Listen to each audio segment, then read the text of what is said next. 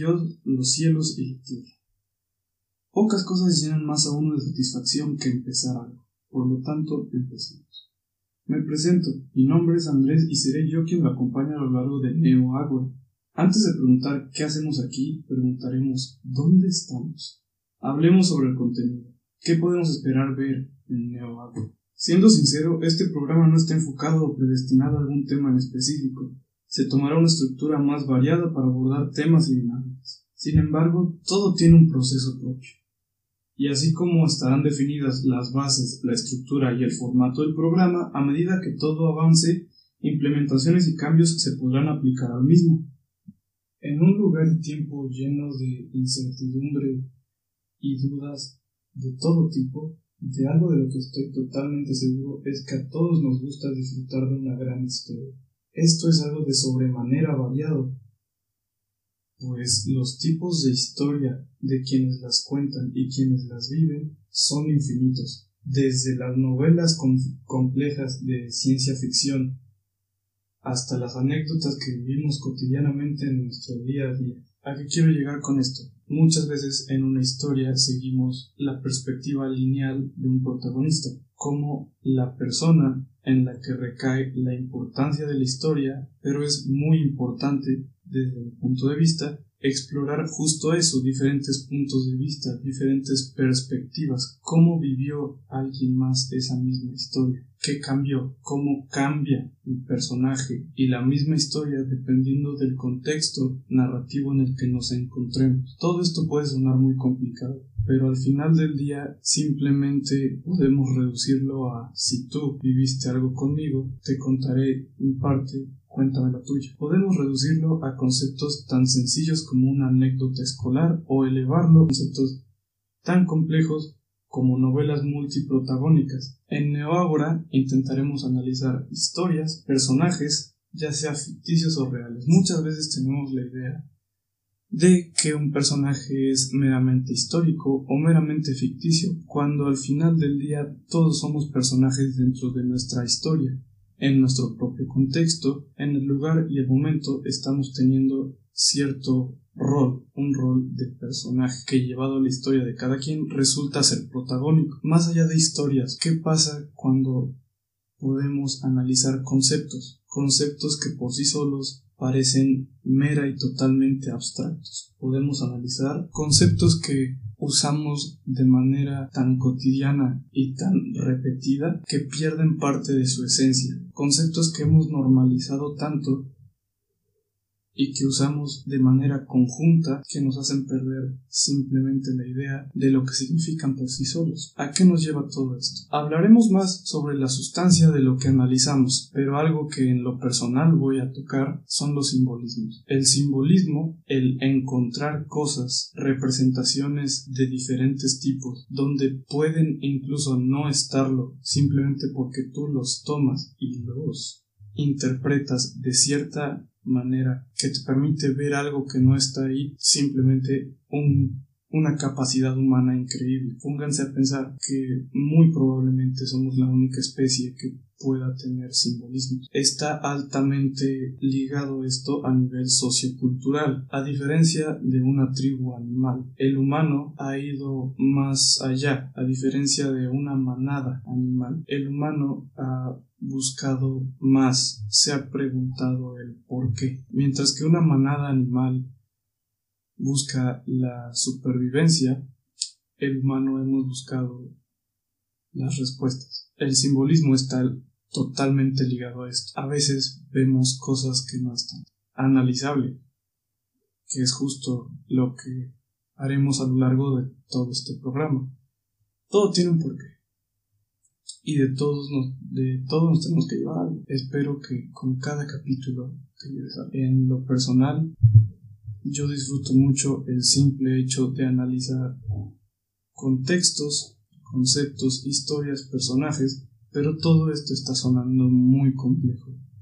Cuando la realidad es que no lo es. Analizaremos desde historias ficticias como novelas, películas, libros, hasta incluso anécdotas, pero intentaré ser lo más claro que pueda en todo pues Simplemente quiero comunicar mi perspectiva sobre tantos temas que hay por tratar, tantos aspectos que hay por analizar en nuestro entorno, en nuestra vida cotidiana e incluso en lo que no vemos. Volviendo al tema del formato del programa, la verdad es que no hay una duración predeterminada, será un factor fluctuante, podrá cambiar. Podemos tener programas considerablemente más cortos y cuando nos veamos en la necesidad de alargar la duración porque el tema lo requiere, se alargará cuanto será necesario. En esta ocasión me encuentro solo al ser el primer capítulo que se está grabando, lo cual no siempre será así. Está planificado tener varios invitados con varias historias y varios estilos de vida. Es objeto de análisis. Invitados interesantes, los cuales son acreedores de ciertas historias, ciertas anécdotas y ciertas enseñanzas en general que nos pueden brindar. Cada persona es un mundo, cada persona es un personaje y cada persona es una historia. Al fin y al cabo todos somos protagonistas de la por lo tanto, el simple concepto de compartir historias con personas es algo que al menos yo valoro mucho. Eh, el concepto de los recuerdos, el cual también será algo bastante recurrente en este programa, pues es, considero yo que los recuerdos es lo segundo más importante que tiene una persona, solo superado por el tiempo. El tiempo en sí es un concepto que analizarlo es una experiencia totalmente única y envolvente. Analizar algo tan vasto pero a la vez tan abstracto como el tiempo resulta en avance. Al fin y al cabo el tiempo siempre está avanzando y tenemos que avanzar con él. Pero bueno, volviendo un poco más al objetivo, está totalmente planificado en el formato del programa que varios personajes nos acompañen y nos compartan un poco de cómo ven ellos el contexto que nos rodea. Como podrán ver, en Anchor, en la categoría del podcast, dice Sociedad y Cultura. La verdad principalmente seleccioné la, categoría de sociedad y cultura porque vamos a hablar de muchas cosas, pero lo principal, el contexto, es nosotros, los personajes como sociedad, en la cultura. Es el tiempo y el espacio, el contexto. La verdad es que yo no categorizaría el programa en sí, pero tenía que hacerlo. Poco antes de concluir, me gustaría agradecer. Agradezco mucho la oportunidad y el tiempo. Pero bueno, yo no soy el protagonista de este programa. Yo soy solo quien te acompañará. Gracias por darle una oportunidad al programa. Gracias por darle unos cuantos minutos. Antes de terminar, me gustaría decir un par de cosas. Primero que nada, esto se está grabando el 15 de abril de 2020 aproximadamente a las 3.23 pm. Tengo que decir un par de cosas que me resultan muy importantes. Mañana, 16 de abril, hay tres eventos eh, que cabe recalcar, mencionar. Primero que nada, mi actualmente mejor amigo, Pantera. Feliz cumpleaños, mañana 16 de abril. Él simplemente representa lo que un amigo debe de ser. El concepto de la amistad cuenten con que será analizado a futuro, porque también es algo muy importante a nivel cotidiano. Segundo cumpleaños y saludo que quiero mandar. Mi es como mi hermano, mi primo, Antolín. Felicidades, hermano. Espero te la pases muy, muy bien.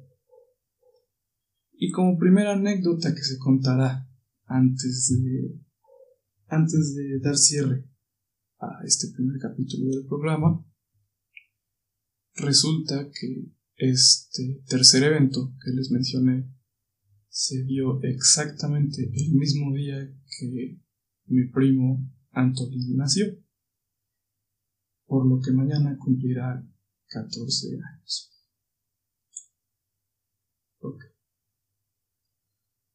Estábamos en, en un día cualquiera de vacaciones de Semana Santa. En un parque cercano a, a mi ciudad. Un parque acuático. Este parque acuático tenía una, una piscina y justo en el centro había una resbaladilla con forma de elefante. Entonces mi tío, padre de Antolín, saludos, eh, y yo estábamos subiendo, él me estaba cargando. Al momento que él me está levantando, yo me empiezo a sentir raro de la pierna. Recuerdo que como adormecido. Cuando nos echamos de la de la resbaladilla y llego a la alberca, veo que todo a mi alrededor estaba rojo.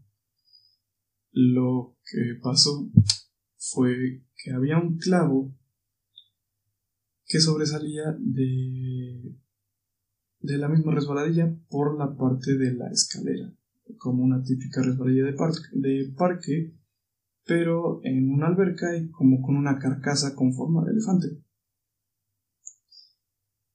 Un clavo entró en mi pierna y la abrió, dejándome una cicatriz en la pierna izquierda, poco abajo de la rodilla. Lo curioso aparte de que es de las pocas cicatrices que tengo, es que ese mismo día a mí me llevaron al hospital para suturar Y a mi tía, madre de Antolín, a mi tía, madre de Antolín, se la llevaron al hospital para que mi primo naciera. Saludos Pantera, saludos Antolín, feliz cumpleaños a ambos, son personas bien importantes en mi vida Cuídense todos, que nos podemos llevar de este podcast. Todo se trata de empezar, gente. Si quieren hacer algo, simplemente empiecen. Intenten empezar lo antes posible. Es el, el mayor error. Simplemente no empezar a hacer lo que a uno le gusta. Por eso lo que mencioné en un inicio, que todo es que pocas cosas se acercan a la satisfacción que uno recibe cuando empieza algo que le gusta. Gente, si quieren hacer algo, empiecen. Háganlo mientras aún podemos. Más allá de empezar, yo me quedo hoy mismo también con la estructura del comienzo. Ok, vas a empezar. Ahora, ¿cómo vas a hacerlo? Pregúntate. ¿Cómo vas a hacer lo que estás a punto de empezar? Organiza un poco tus ideas y esto no solo se limita a los comienzos. Si ves que algo no está funcionando mucho, en cualquier contexto, en cualquier aspecto, intenta reorganizarlo y verás cómo todo tomará forma por sí solo. Eso es lo que me quedo, con lo que me quedo yo, ¿Y tú con qué te quedas? Una vez más, me llamo Andrés nos vemos pronto.